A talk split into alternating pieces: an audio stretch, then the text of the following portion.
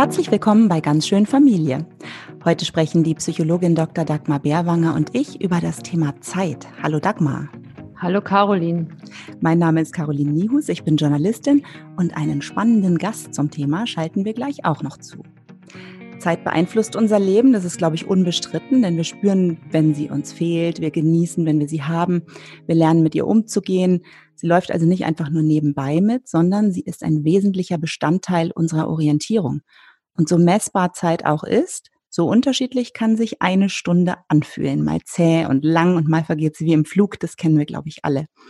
Ganz deutlich wird das bei unseren Kindern. Sag mal, wenn mein Sohn Spaß an irgendwas hat, also zum Beispiel am Computer irgendwelche Gebilde baut oder wenn er im Schwimmbad ist, dann erlebt er Zeit als etwas total Begrenzendes.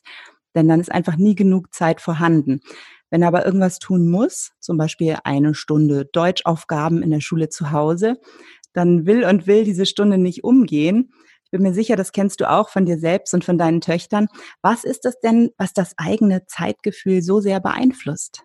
Ja, zum einen, also ist es mal, wie du sagst, ein Riesenunterschied zwischen dieser objektiven, messbaren Zeit und dem subjektiven Zeitempfinden.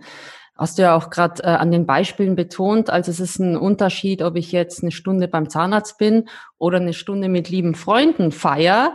Äh, das wird in der Dauer ganz unterschiedlich wahrgenommen. Und das macht es auch schon mal deutlich. Also die Zeitwahrnehmung, das Zeitempfinden wird ganz stark geprägt von den Inhalten, von den Erlebnissen, die ich habe und welche Bewertung ich diesen Inhalten und Erlebnissen gebe. Und ja, wie du auch betont hast äh, zu Beginn, genau darum geht's auch so ein bisschen bei dem Zeitempfinden. Das hat viel auch mit Lebensqualität zu tun. Das merkt man, es gibt unzählige Ratgeber, Rufe nach Verlangsamung, äh, Achtsamkeit, in der Mitte sein, die Stille. All das deutet darauf hin, dass es irgendwas damit zu tun haben muss, wie ich meine Zeit wahrnehme, was ich aus meiner Zeit mache, wie ich den Augenblick dehne, hat wohl irgendwas mit Lebensqualität zu tun. Und das ist irgendwie ganz schön. Die Griechen haben da auch unterschiedliche Ausdrücke dafür verwendet. Für diese innere subjektive Zeit und für die äußere Zeit. Es war Kronos und Kairos. Also es betont nochmal, es ist wirklich ein Unterschied, wie die Zeit im Außen verläuft und wie ich sie im Innen aber wahrnehme. Und so ein guter Hinweis für ein gutes Leben, so ein guter Pfad zu einem guten Leben ist, wenn man es schafft, so ein Kohärenzgefühl herzustellen. Also ein Einklang zwischen diesem Innen und Außen, das sollte irgendwie zusammengehen. Ähm, und Kinder haben da auch ein anderes Talent dafür als wir Erwachsene und ja, man verlernt es vielleicht ein bisschen oder ist dann auch anders getriggert. Und letztlich kann man ja nur Zeit ähm, in der Gegenwart empfinden. Das ist Forscher, aber wir haben heute auch den Mega-Experten dazu, geben dem so eine Dauer von zwei bis drei Sekunden. Und ansonsten habe ich die Zeit nur im Rückspiegel in der Vergangenheit, Erlebnisse, die ich mal äh, in, jetzt in der Erinnerung noch habe oder in der Zukunft. Ähm, ja, was erwarte ich? Äh, welche Erwartungen habe ich? Was antizipiere ich? Damit beim nächsten Mal ganz einen spannenden Gast dazu, den Zukunftsforscher Matthias Hawks, mit dem ich auch schon gesprochen habe, der das so ein bisschen vergleicht wie ein rasenden Zug, der auf dich zurollt, die Zukunft. Und was mache ich jetzt aber draus? Kann ich dem Bedeutung geben? Kann ich das in Einklang bringen oder nicht? Und da gibt's tatsächlich vieles, was man tun kann und wie ich die Zeit vermeintlich austricksen kann. Und tatsächlich sowohl in äh, der Vergangenheit, in meiner Erinnerung, vieles als länger wahrnehme und das sich wiederum auswirkt auf, wie erwarte ich Zukünftiges. Und alles in allem führt es oder sollte es bestmöglich zur Lebensqualität führen. Und Kindern muss man das nicht beibringen. Die machen das einfach. Die erleben das jetzt, die Gegenwart ganz anders. Die sind nicht so drauf äh, konzentriert, die interessiert nicht, was in Zukunft passiert. Diese Erwartungen sind da noch ganz weit hinten. Mhm. Und das entwickelt sich ja dann erst nach einer Weile. Also du hast ja eben schon angedeutet, die, die leben da quasi wie in einer anderen Welt. Aber zum Beispiel zur Einschulung ist es ja ganz beliebt, dass die Kinder da ihre erste eigene Uhr geschenkt bekommen und dann werden sie so im Laufe der Grundschulzeit das, das Urlesen. Ähm, hat das dann also dieser Zeitpunkt auch dann was mit dem Entwicklungsstand zu tun, dass Sie da dann auch fähig sind, Zeit so einordnen und wahrnehmen zu können? Ja, das stimmt in der Tat, dass also Zeitentwicklung oder die Entwicklung von Zeitwahrnehmung hängt stark auch mit Sprachentwicklung zusammen. Ähm, zum einen, weil Sprache gesprochene Sprache, so wie wir jetzt sprechen, äh, nichts anderes ist als Schall, der sich schnell in der Zeit verändert, aber auch die sinnhafte Repräsentation von Sprache. Also ich muss verstehen oder mal für mich abspeichern können, was heißt denn das jetzt, gestern, morgen? Das ist wirklich hochkomplex. Und wenn ich das nicht habe, dann kann ich tausend Uhren basteln. Ich werde die Zeit trotzdem nicht für mich abspeichern oder dem Ganzen einen Sinn geben. Dann ist es einfach ganz nett. Dann kann ich auswendig lernen, 60 Sekunden ähm, äh, oder 60 Minuten oder eine Stunde oder 24 Stunden. Aber all das ist nicht mit Inhalten gefüllt und ich kann es auch nicht wirklich reflektieren. Das kann ich dann tatsächlich erst so in der Pubertät. Da kann ich mit Kindern, mit, mit Jugendlichen dann auch reflektieren, wie fühlst du deine Zeit? Und das finde ich tatsächlich ist eine der wichtigsten Kompetenzen überhaupt, diese Fähigkeit, mit der eigenen Zeit umzugehen, eigenes Zeitgefühl zu haben, eigene Zeitqualität zu haben, äh, ein Gefühl dafür zu bekommen, wie takte ich meinen Tag und letztlich die, ja, wichtigste Frage überhaupt, was ist mir eigentlich wichtig? Und wie bringe ich Anforderungen im Außen. Ich, jeder von uns hat einen Terminkalender und einen Stundenplan und alles mit meinen eigenen Anforderungen im Innen zusammen. Das ist ganz, und da gibt's auch spannende Untersuchungen. Also wie äh, schaffe ich sowas ähm, für mich herzustellen? Ähm, diese Lebenszeit, wie gehe ich mit Lebenszeit, wie gehe ich mit Alltagskompetenz um? Zeitsouveränität heißt das immer so schön in Fachartikeln. Zum Beispiel, um eins nur rauszuziehen, ähm, die Fähigkeit der Impulskontrolle. Das ist ja was, was Kinder wirklich lernen und was ich Kindern auch beibringen kann. Also Bedürfnisse kurzfristig zurückzustecken, vielleicht zugunsten von anderen Bedürfnissen. Äh, und diese Impulskontrolle beeinflusst auch das Zeitwahrnehmen. Und das letztlich, weiß man aus der Forschung, führt eher dann zu Lebenszufriedenheit, weil ich mit mir stimmig bin, im Einklang mit mir selber. Zeitkiller sind ja gehetzt sein und nicht mehr in der Kontrolle sein. Selbstwirksamkeit haben wir ja in jeder unserer Folgen immer wieder. Und das ist was, was ähm, man lernen kann mit Kindern. Mhm. Vielleicht kannst du mal ein Beispiel für Impulskontrolle geben, dass sich jeder was darunter vorstellen kann. Ein schönes Beispiel finde ich diese Überraschungsei-Werbung war eine Zeit lang. Das war eigentlich ganz witzig gemeint, aber so wird es auch äh, häufig getestet oder es ist eine Möglichkeit, das zu testen. Kind wird hingesetzt, ich gebe ihm ein Überraschungsei, so ein Schokoei mhm. und sage, wenn du es jetzt schaffst, kurz zu warten, ich komme gleich wieder, ich zeige dir hier auf der Uhr, wie lange, fünf Minuten, Ewigkeit und ich komme zurück, dann bekommst du zwei. Und dann, ja, manche Kinder, ich habe die Frage noch gar nicht ausgesprochen oder die Testanleitung noch gar nicht ausgesprochen, ist das Ei schon weg. Manche schaffen es dann zu warten. Das ist so typische Impulskontrolle. Zu sagen, äh, ich schmeiße mich jetzt auch in der Supermarktkasse nicht brüllend auf den Boden, mh, sondern ich kann diesen Impuls, die, diesem Impuls jetzt widerstehen, diese, nach diesen Gummibärchen zu greifen und habe danach vielleicht keinen Ärger mit der Mama oder wie auch immer. Ja? Also das einfach kurz zurückzustecken. Mhm, das ist ja eine Fähigkeit, die sich auf ganz viele verschiedene Situationen übertragen lässt und anscheinend ja dann eben auch wichtig ist, ähm, um selbst Einfluss nehmen zu können für die eigene Wahrnehmung von Zeit. Wie kann man denn als Eltern die Kinder bei dieser Entwicklung unterstützen, dass sie die Fähigkeit zur Selbstregulation erreichen?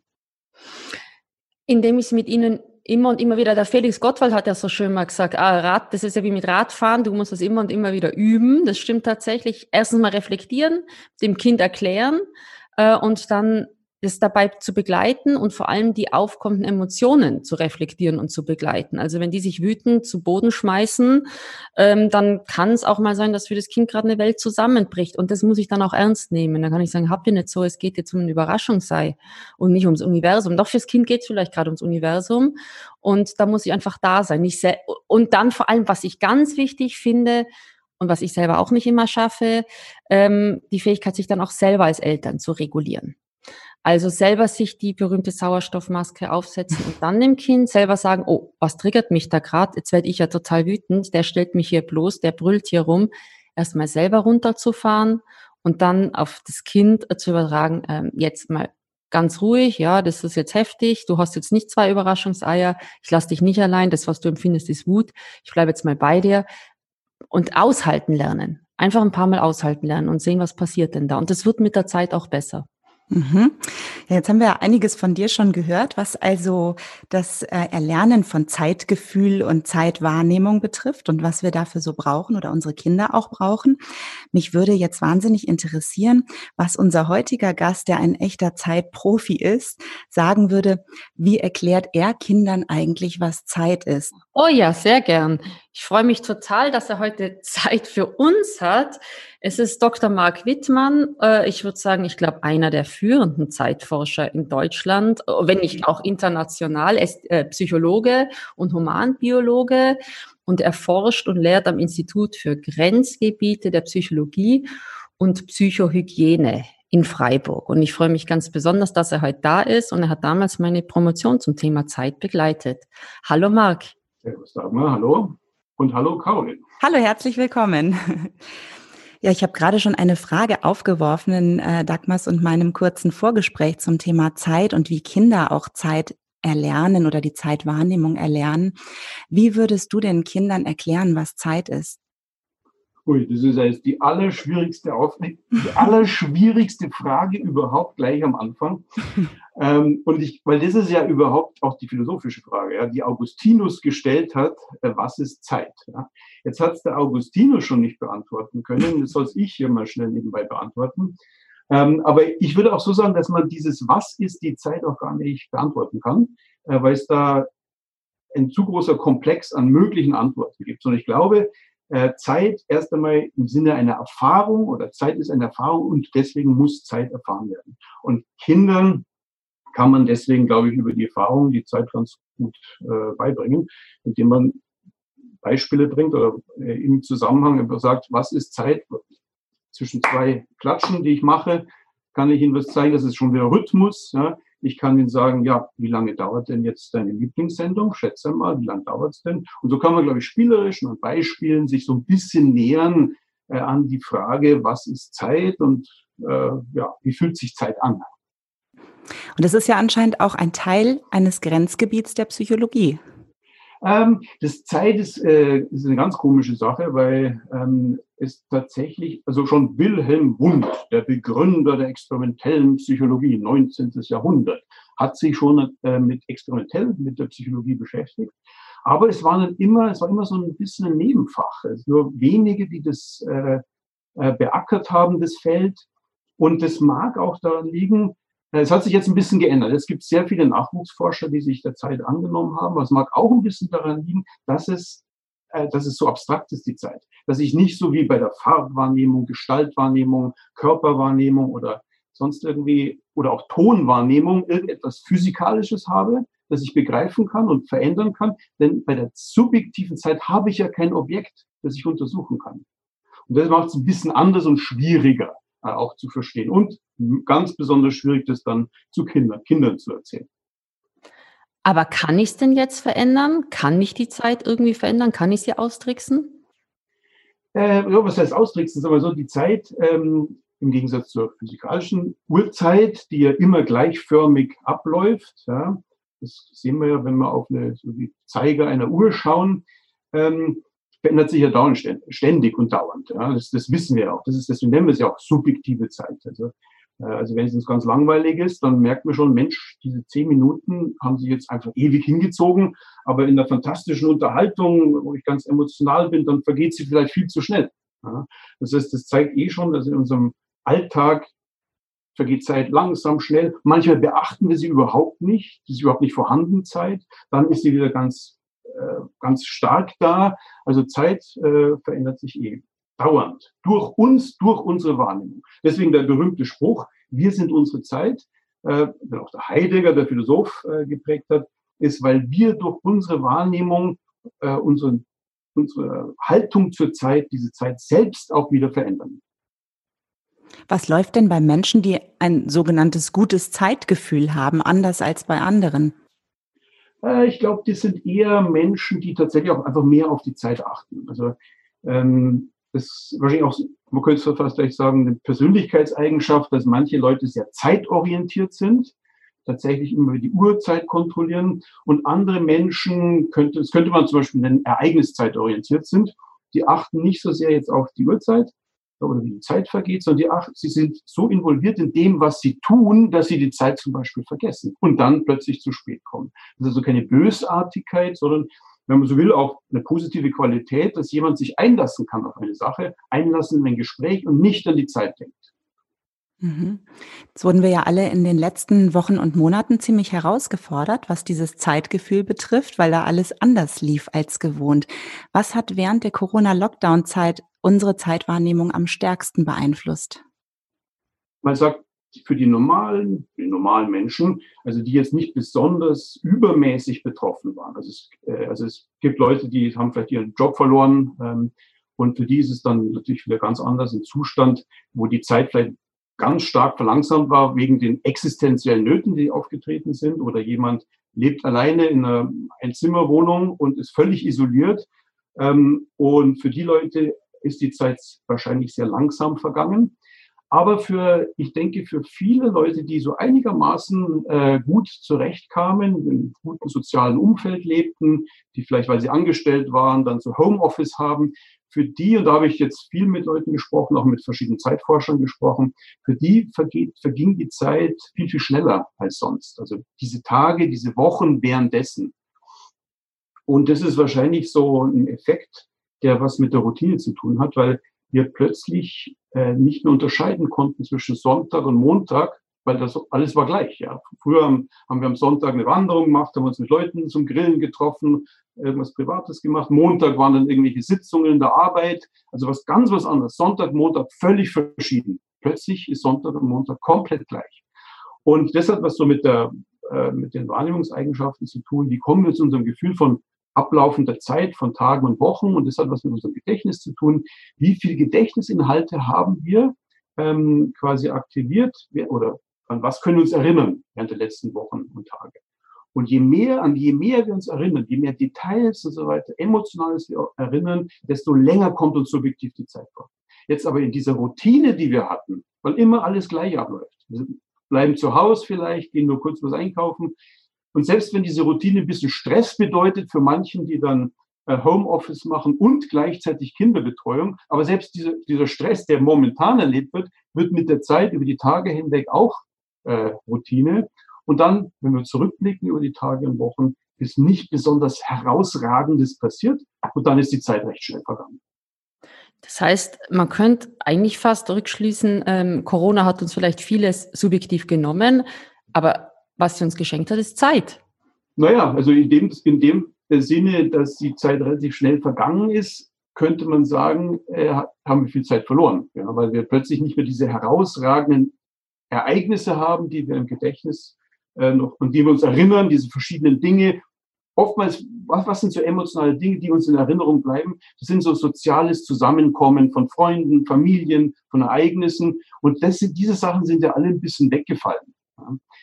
Heißt aber trotzdem, dass ich habe jetzt von der subjektiven Zeit geredet, wie fühlte es sich an, wie schnell es verlaufen ist. Man kann, äh, aber du wahrscheinlich meinst, ähm, dass wir jetzt plötzlich mehr Zeit haben, über uns selber nachzudenken äh, weil wir nicht mehr diesen Terminkalender vor uns haben, nicht mehr so diesen Terminkalender abarbeiten, denn plötzlich sind, bestimmen wir selbst den Terminkalender, wo wir zu Hause sind. Ja, und der wird uns nicht mehr von außen aufoktroyiert. Das heißt, ich bin flexibler und kann plötzlich mehr über meine eigene Zeit verfügen.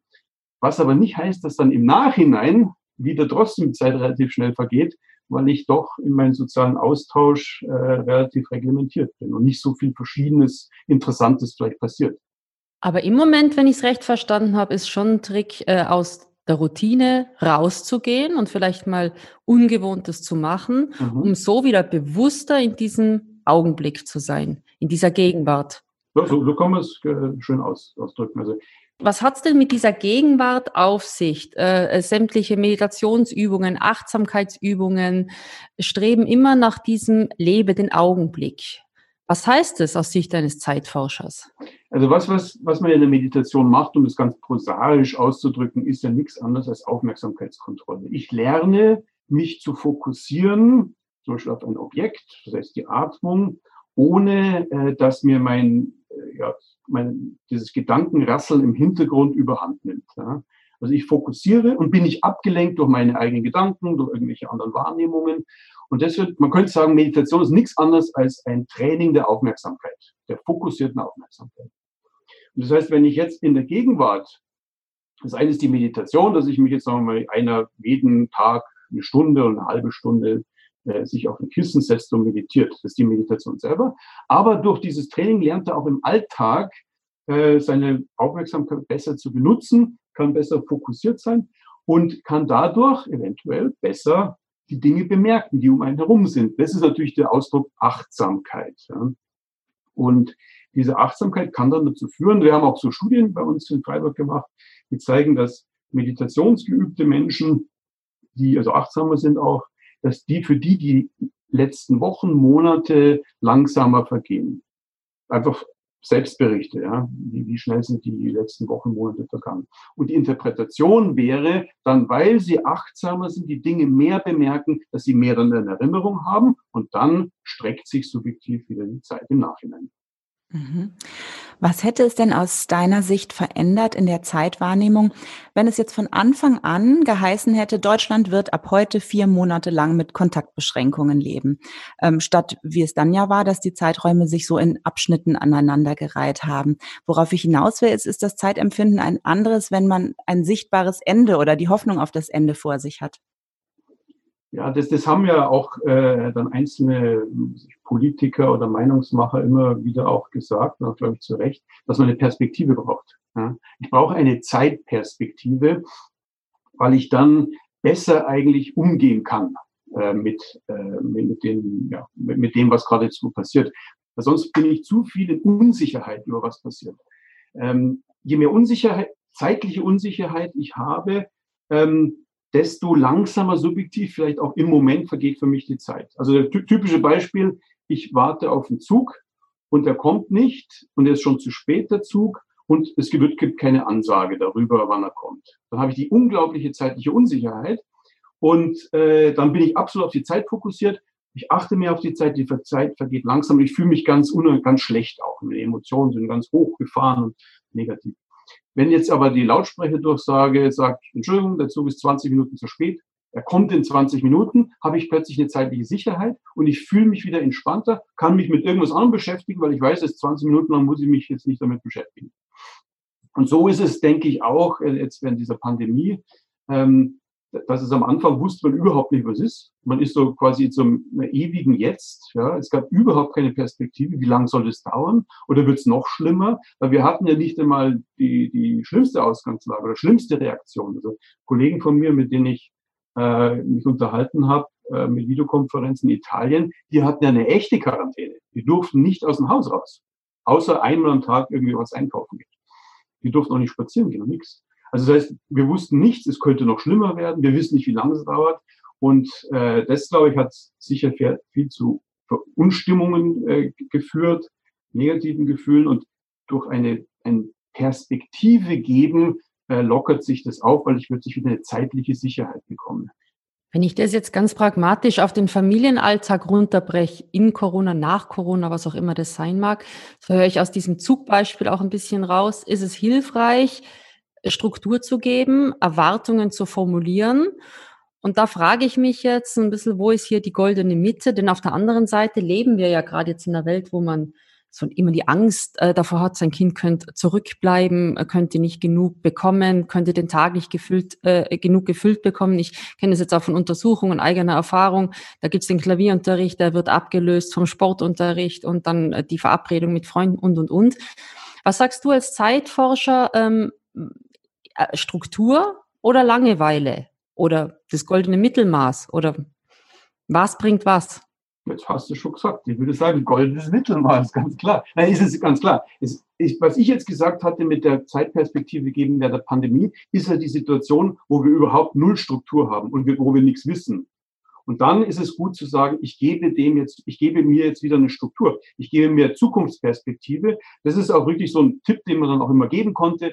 Mach dir einen Plan. Mach jetzt auch, mach so Dinge wie zum Beispiel, also wenn es auch so blöd klingt wie, deine, jetzt endlich deine, deine Steuerabrechnung, ja. Oder räum deinen Keller auf. So stupide Sachen, ja.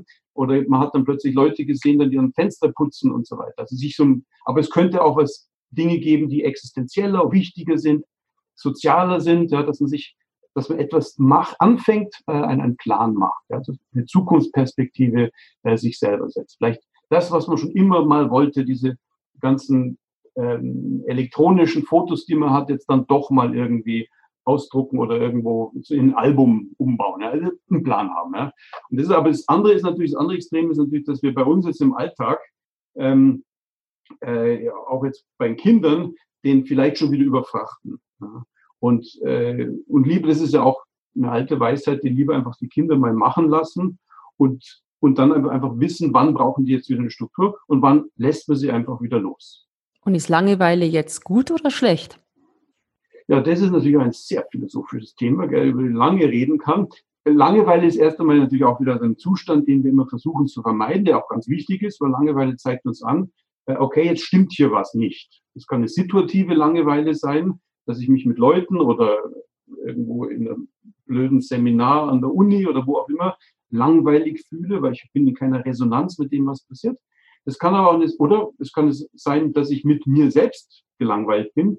So eher so vielleicht so der Sonntagnachmittag, das ist dann vielleicht auch so eine existenzielle Langeweile. Ich könnte alles tun, was ich wollte. Alles, was ist möglich. Aber irgendwie habe ich auf nichts recht Lust. Ja. Das ist natürlich auch eine Langeweile, die die, da lohnt es sich aber, diese Langeweile sogar ein bisschen durchzustehen, weil oftmals ist es so, äh, dass man durch, durch diese Langeweile, wenn man durch die durchkommt, dass man dann plötzlich eine ganz große Idee hat, was man macht, was man machen könnte. Aber da muss man sich tatsächlich, da muss man sich, muss man manchmal durch diese Langeweile durch, äh, um dann äh, plötzlich auf eine ganz tolle Idee zu kommen und etwas machen, was man sonst vielleicht gar nicht gemacht hätte. Das ist, ist ja auch in, der, bei Frage von Kreativität. Künstlern geht es genauso oder Wissenschaftlern oder auch Menschen mit Lebensproblemen, die müssen erstmal durch so einen Prozess des Grübelns, der Langeweile hindurch, bis plötzlich so ein Heureka-Moment kommt. Ja. Weil sonst sind wir oftmals so bombardiert, wenn wir jetzt diese Langeweile versuchen abzulenken, indem wir dann schon wieder irgendwie Fernseh schauen oder Zeitung lesen oder uns ablenken, äh, mit jemandem telefonieren, dann lenken wir uns wieder ab, bombardieren uns wieder mit Informationen und kommen gar nicht dazu, irgendwie im Hinterstübchen irgendwas entwickeln zu lassen. Und dafür könnte man sagen, ist vielleicht die Langeweile ganz gut. Mhm. Ist Langeweile so etwas wie ein Übergangszustand, ist so mein Eindruck. Wir hatten auch den ähm, Gerald Hütter hier im Podcast und der hat auch gesagt, Langeweile ist ganz wichtig auch für die Entwicklung des Gehirns, dass das Kind mhm. nicht immer nur Input bekommt, sondern daraus auch Kreativität entsteht. Das ist ja im Grunde genau das, was du jetzt auch so übertragen hast. Ähm, also es ist offensichtlich ein Übergangszustand zu etwas, zu etwas Neuem, zu etwas anderem. Mhm. Langeweile könnte man sagen, ist definiert durch ich langweilige mich mit mir selbst. Ja? Die Selbstwahrnehmung ist ganz hoch und die Zeitwahrnehmung ist ganz intensiv. Ich fühle, dass die Zeit ganz langsam vergeht. Und das hat was mit mein, mir selbst zu tun und da passiert was dann. Ja? Und das kann dann ganz spannend sein, wenn man das ein bisschen aushält. Mhm, ein interessanter Blick auf diesen Begriff Langeweile. Ist schon, ganz, schon längst nicht mehr so verpönt dann. ähm, von älteren Menschen hört man häufig den Satz, die Zeit vergeht so schnell, die Zeit rast. Dabei sind die ja häufig auch nicht unbedingt andauernd neuen emotionalen Situationen ausgesetzt. Wie passt das zusammen? Das, das ist, glaube ich, wieder dieser Routinefaktor und dem autobiografischen Gedächtnis geschuldet, dass wir eben Nehmen wir mal, fangen wir an, Jugendalter, junges Erwachsenenalter, alles ist, hat so einen Neuartigkeitscharakter. Ja. Wir machen so viel entwicklungspsychologisch mit. Jedes Schuljahr ist ein neues und wir in der Pubertät wachsen wir zum Erwachsenenalter hin. Jedes Jahr ist ein, was ganz Besonderes und dann haben wir sich das erste Mal, gehen wir ins Ausland ohne die Eltern, das erste Bier, der erste Kuss, alles ist das erste Mal, dann gehen wir irgendwo zu einer Berufsausbildung, Studium in anderes, andere Stadt, alles ist neu, neu, neu, neu. Ja. Ja, später dann, wenn man mal 50, 60 ist, also, dann merkt man plötzlich, dass man 30 Jahre am selben Ort war, 30 Jahre ähm, in demselben Job und 30 Jahre an denselben Urlaubsort gefahren ist. Da kann sich ja gar nicht mehr so viel Neues quasi abbilden und dann im Gedächtnis repräsentiert sein, sodass wenn ich dann als 50-Jähriger rückschaue, die Zeit, das letzte Jahr einfach viel schneller vergangen ist, als wenn ich, als, als ich damals noch 22 oder 16 Jahre alt war. Also das ist dieser Routineeffekt, äh, im Leben, der das bedingt. Ja. Jetzt könnte man sagen, na gut, dann fahre ich jetzt jedes Jahr in ein neues Urlaubsland. Stimmt, in einer gewissen Weise äh, geht es dann dagegen. Äh, aber irgendwann einmal wird selbst das wieder Routine, weil ich wieder jedes Mal in ein neues Urlaubsland fahren. Dann wird selbst das Neuartige wird wieder Routine. Also ganz äh, verhindern kann man die Routine nicht wahrscheinlich. Jetzt ähm, hat man viel Routine, Struktur. Ich denke jetzt äh, an viele Jugendliche, Pubertierende, ähm, Berichte aus Familien, die meinten, also man hat so ein bisschen das Gefühl, die wussten vorher schon, was hier kommt, weil die waren bestens darauf vorbereitet. Die sind vorher schon auf der Couch rumgelegen und während Corona sind sie dann einfach weiterhin da einfach liegen geblieben und hatten gar nicht so viel Struktur im Außen. Jetzt sind wir Eltern immer bestrebt, viel Struktur im Außen zu geben, zu sagen, du musst doch den Tag strukturieren, du musst doch ähm, äh, die Zeit nutzen, ähm, du musst doch jetzt äh, zeitsouverän werden, du musst doch äh, jetzt ähm, gewisse Dinge dir vornehmen. Jugendliche haben da aber gar kein Problem damit, äh, genießen trotzdem den Augenblick für sich und haben noch eine Sache, ähm, viel mit Medien zu tun. Und jetzt weiß ich nicht, sind das jetzt Zeitkiller? Haben Jugendliche verschobene innere Uhr? Ist es gar nicht störend? Ist es sinnvoll, sie ähm, anzuhalten, Struktur zu finden oder regelt sich das bisschen von selber?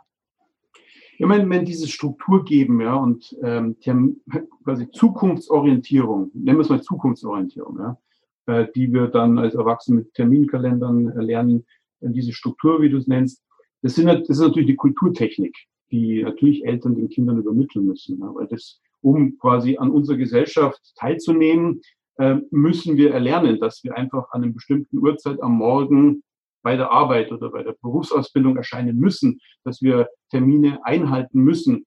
Äh, oder auch mit dem äh, Marshmallow-Test, den, den, den Sie am Anfang gen genommen haben, in, dem, in deinem Fall war es das Kinderüberraschungsei, ja, ist ja auch sowas. Ja. Man lernt quasi das Warten. Ja. Das ist diese Kulturtechnik des Wartens. Und das ist natürlich dann wie immer, äh, es geht, geht einfach um ein Abwägen der Dinge. Ja. Also man muss einfach beides können. Wir müssen äh, einerseits, man könnte es auch mit, wie, wie mit dem Schlaf-Wach-Rhythmus. Ja? Wir müssen natürlich wach sein und auch sportlich müssen äh, Sport, sportlich aktiv sein. Wir müssen äh, im Berufsalltag den Mann oder die Frau stehen. Aber dann gibt es auch die Periode, wo man sich zurückzieht, entspannt und sogar acht Stunden lang schläft und nichts tut. Und so ist es natürlich da genauso. Äh, wir müssen quasi wissen, wann ich zukunftsorientiert sein muss. Ähm, äh, alles mein Leben, meinen Alltag verplane. Aber ich muss auch meine Zeit finden der Entspannung, wo ich dann auch mal nichts plane. Das nennt man zum Beispiel Urlaub. Ja. Deswegen gibt es den Urlaub, ja, wo man jetzt mal zwei, drei Wochen lang nichts macht, äh, während man sonst im Jahr immer viel tut. Oder man im Idealfall nennt man es Wochenende.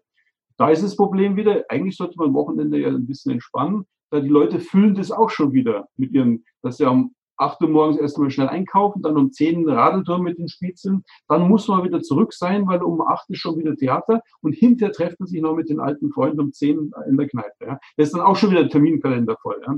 Das heißt, es gibt dieses die Balance, darum geht Zukunftsperspektive und Gegenwartsperspektive und entspannt. Darum geht Das das hat auch was mit Gesundheit zu tun, weil Leute, die zu zukunftsorientiert sind, zu sehr Terminkalender orientiert sind, die können dann auch am Abend nicht mehr abschalten und äh, dann fangen Schlafprobleme an etc.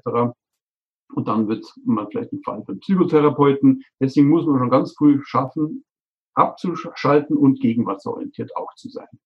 Und hat jeder Mensch seinen eigenen Rhythmus? Haben Jugendliche auch ihren Rhythmus, ähm, wo ich sie dabei unterstützen sollte, den zu finden? Oder kann man das erlernen und sich alle und, und ähnlich takten? Meinst du jetzt auch ein bisschen so diesen äh, zirkadianen Rhythmus, also unseren Schlaf-Wach-Rhythmus, den, den wir alle Menschen haben? Das ist ja ein richtig interessant, das ist ja eine echte biologische Uhr. Ja? Also von dem, was wir vorher gesprochen haben, von kurzen Zeitdauern, so im Moment erleben oder diese ganz langen Zeitdauern, wie ist, wie schnell ist das letzte Jahr gegangen, das hat sehr viel mit dem äh, Zeitwahrnehmungsgefühl, der Psychologie zu tun. Und jetzt gibt es aber auch eine tatsächlich biologische Uhr, äh, diese, unser Schlafwachrhythmus bestimmt, die so 24 Stunden, ähm, in 24 Stunden Einheiten abläuft. Das ist eine echte Uhr, die vom Sonnenlicht äh, gespeist wird. Und da ist es tatsächlich so, dass das äh, im Laufe der Entwicklung sich verändert. Und äh, man, es gibt ja auch die, diesen Begriff des Chronotyps, der sich jetzt so ein bisschen auch äh, eingebürgert hat. Also es sagt nichts anderes als, es gibt Leute, die die typischen Frühaufsteher sind, es gibt Leute, die typischen Langschläfer sind. Und es ist tatsächlich so, die Langschläfer, unter denen ich mich auch befinde, das sind keine faulen Menschen, sondern es sind Leute, die tatsächlich ein bisschen in dieser Periode des Schlaf-Wach-Rhythmus verschoben sind. Also die Frühaufsteher, sagen wir, würden um 10 ins Bett gehen und um 6 schon aufwachen. Die Spätaufsteher gehen um Mitternacht erst ins Bett und wachen um 8 idealerweise auf. Und diese Unterscheidungen äh, kristallisieren sich allerdings erst so im Erwachsenenalter äh, aus. Also Theodor Henneberg aus München hat zum Beispiel das auch so definiert als einer der wenigen biologischen Marker fürs Erwachsenenalter, wenn sich dieser individuelle Chronotyp ausbildet. Und davor allerdings sind, äh, das wissen dann wahrscheinlich die meisten Eltern, sind Jugendliche ganz extreme Spätaufsteher. Ja. Die, die können zum Beispiel Samstag, Sonntag bis, um, bis, bis nach in Mittag hineinschlafen. Ja. Und das ist natürlich eine Sache, die tatsächlich biologisch bedingt ist. Ja. Das heißt, da muss man sich ein bisschen mit seinem, mit seinem Ordnungsregime zurückhalten, weil das tatsächlich biologisch äh, gesteuert ist. Jetzt würde mich noch interessieren, wie es eigentlich bei dir persönlich ist. Hast du eine Armbanduhr? Schaust du häufig auf die Uhr am Tag? Ähm, achtest du immer ganz bewusst auf deine Zeiten, in denen nichts geplant ist? Ähm, wie setzt du sozusagen dein Wissen aus der Theorie um, ähm, um, dein, äh, um deine Zeitwahrnehmung möglichst positiv zu beeinflussen? Also erst einmal, eine Uhr habe ich. Ich habe eine Armbanduhr. Das liegt aber auch daran, dass ich damit nämlich viel schlimmere Sachen umgehe. Wenn ich eine Armbanduhr habe, muss ich nicht auf mein Handy schauen. Denn was ich auch, was ich natürlich mal angenommen, äh, Armbanduhr kann ich ganz schnell draufschauen und habe es wieder vergessen. Aber ich weiß, wie viel Uhr es ist. Wenn ich jetzt keine Armbanduhr habe, wie es ja tatsächlich die meisten Leute nicht mehr haben, also vor allem junge Leute, das merke ich bei unseren Zeitwahrnehmungstests. Früher musste man immer sagen als Instruktion, bitte legen Sie Ihre Uhr ab weil sonst können die die Uhr kontrollieren. Das müssen wir gar nicht mehr machen, weil die haben alle gar keine Armbanduhr mehr. Das hat sich wirklich verändert, also soziologisch. Und mit dieser Armbanduhr ist es deswegen gut, weil ich dann nicht aufs Handy schauen muss. Weil was, was passiert, wenn ich aufs Handy schauen muss, sehe ich plötzlich wieder E-Mails, Textnachrichten und, und, und sonst was, ja, was ich nicht brauche. Deswegen bin ich ein stolzer Armbanduhrenträger, um nicht dann auch noch äh, Handys benutzen zu müssen. Und sonst meistens bin ich halt ein normaler Mensch auch, der sich halt dieses komische Konzept der Zeit ausgesucht hat als Forschungsgegenstand. Ähm, ich, vielleicht bin ich dem klar ein bisschen bewusster als, als andere.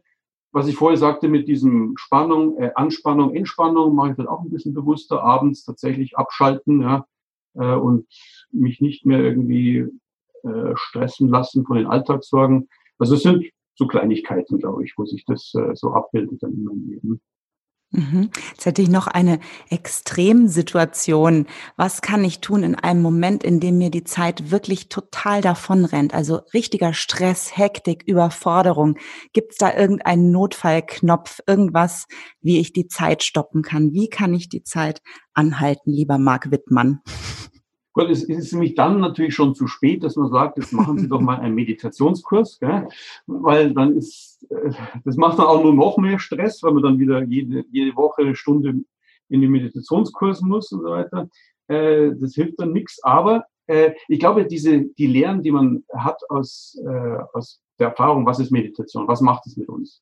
Oder warum, die Frage, warum immer mehr Menschen ähm, Meditationskurse und Yoga und Tai Chi machen, die sind die, weil man dort plötzlich sich plötzlich erfährt, dass die Zeit langsam abläuft und auch in einer angenehmen Weise, was sonst eben nicht. Oftmals ähm, verbinden wir lang, ähm, langsamer Zeitverlauf mit Langeweile, negativen Gefühlen.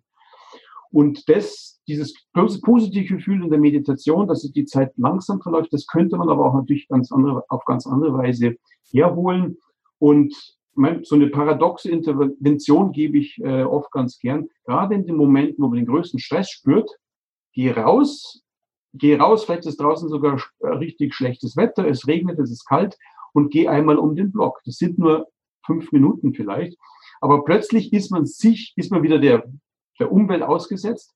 Plötzlich unterbricht man diese ganzen Gedankenschleifen, die man hat. Plötzlich bemerkt man wieder sich selber und dieses Einatmen, ja, was hilft dann auch, wieder zu sich zu kommen, zu sich selbst, zu seiner Körperlichkeit. Und das ist ganz wichtig, um wieder Zeit zu spüren. Und plötzlich bemerkt man, oh, Zeit vergeht ganz langsam. Und dann im Hinterstübchen können sich so einige Sachen formieren, die dann plötzlich vielleicht auch bei der Lösung helfen in dieser äh, stresserfüllten Situation. Deswegen so gerade in der schlimmsten äh, Stresszeit, wo man denkt, jetzt die Zeit läuft einem davon, heißt eigentlich sogar rausgehen, was eigentlich paradox klingt, weil man ja dann denkt, oh, man hat ja noch weniger Zeit, sich dann um die Sache zu kümmern. Aber dadurch hilft es eigentlich sogar der Sache dann gewaltig sogar. Genau, weil ich vielleicht gefühlt auch wieder in meine Kontrolle komme. Und dieses mhm. Atmen ist ja auch ein Tipp, den wir von all unseren Gästen und Gästinnen bekommen haben, der so einfach und trivial klingt und in der Umsetzung doch so nachhaltig ist. Äh, mhm. Gerade wenn es ganz stressig wird und ganz mhm. heftig wird, zu sagen, einatmen, ausatmen. Mhm. Ich bin hier und ich bin im Jetzt. Also ich glaube, das, wahrscheinlich hat man sowas schon im 19. oder 18. Jahrhundert gesagt, wenn jemand ganz ähm, eine, ganz, eine ganz starken Stressreaktion war, dass man den Leuten erstmal gesagt so jetzt tun wir tief einatmen. Ja? Ich glaube, das ist so eine, so eine, eine, eine Lebensweisheit, die man, die hat gar nichts mit Meditation zunächst einmal zu tun hat, sondern die man einfach in sich hat, dass ich durch das Einatmen wieder gegenwärtig werde. Ja? Genau, und das mit dem Rausgehen finde ich jetzt auch einen ganz schönen Tipp, ähm, wenn man jetzt ein gestresstes Familienalltagsleben hat und denkt, das muss ich noch machen und das ist noch zu erledigen und im Homeschooling ist das noch und kochen müssen wir noch und die Zeit rennt uns davon. Gerade da paradoxerweise zu sagen, stopp. Und jetzt gehen wir einfach alle mal raus und nehmen uns komplett aus allem raus. Obwohl ich mhm. vermeintlich keine Zeit für sowas habe. Nein, genau das schenkt mir wieder Zeit. Das ist eigentlich eine ganz gute Investition. Mhm. Da die Handbremse reinzuhauen sogar in, in den Verhaltenstherapien, die ja sehr funktional sind, ja, auch dafür oftmals kritisiert werden, äh, ist, hat, hat sich diese, dieses achtsame Stoppen ja, auch eingeprägt. So dieses, wenn die Gedanken total kreisen, so dieses Stopp ja, ein, einbauen, dass man lernt, dieses Stopp einzubauen. Ich bin hier und jetzt. Ja. Das sind nur Gedankenkreisen, die sind ganz abstrakt. Das hat nichts mit der Realität hier und jetzt zu tun. Ja dass man dieses Lernen, äh, lernen kon, kommt, kann, aus diesen Gedankenkreisen rauszukommen und ins Hier und Jetzt reinzukommen. Dann bedanken wir uns für die Zeit, Marc, die du dir für uns genommen hast und für unsere Hörerinnen und Hörer. Und wer mehr von dir erfahren möchte, lesen möchte zum Beispiel, es gibt ja zwei tolle Bücher von dir, sehr erfolgreich gefühlte Zeit, kleine Psychologie des Zeitempfindens und das Buch, das du danach geschrieben hast, Wenn die Zeit stehen bleibt, kleine Psychologie der Grenzerfahrungen aus dem Beck Verlag beides. Da gibt's dann nochmal was zum Nachlesen. Also ganz herzlichen Dank und alles Gute. Ich bedanke mich, hat mir Spaß gemacht. Vielen Dank, Marc. Ja, liebe Dagmar, ein paar Sekunden Zeit nehmen wir uns noch. Mit was möchtest du diese Sekunden befüllen? Was bei mir ganz stark hängen blieb und was, glaube ich, auch nochmal eine schöne Message an unsere Zuhörerinnen und Zuhörer ist, wir alle haben immer so ein bisschen Angst, ähm, wir könnten zurückbleiben. Unsere Kinder könnten was versäumen, könnten zurückbleiben. Und wir wollen ja immer nur das Beste für sie. Und ich finde, der Marc hat es nochmal deutlich gemacht, was wir doch eigentlich eh alle wissen. Im Hier und Jetzt findet das Leben statt und zu stark auf die Zukunft orientiert zu sein und immer zu überlegen, was kommt als nächstes, was kommt im Herbst, wie geht das Jahr zu Ende, was kommt nächstes Jahr. Dieses Zukunftsdenken raubt uns allen und vor allem unseren Kindern das Hier und Jetzt. Und das Leben findet halt nun mal jetzt statt.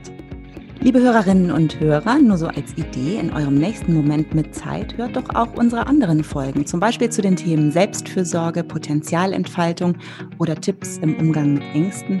Ihr findet alle Folgen auf den gängigen Podcast-Plattformen und auf ganzschönfamilie.de.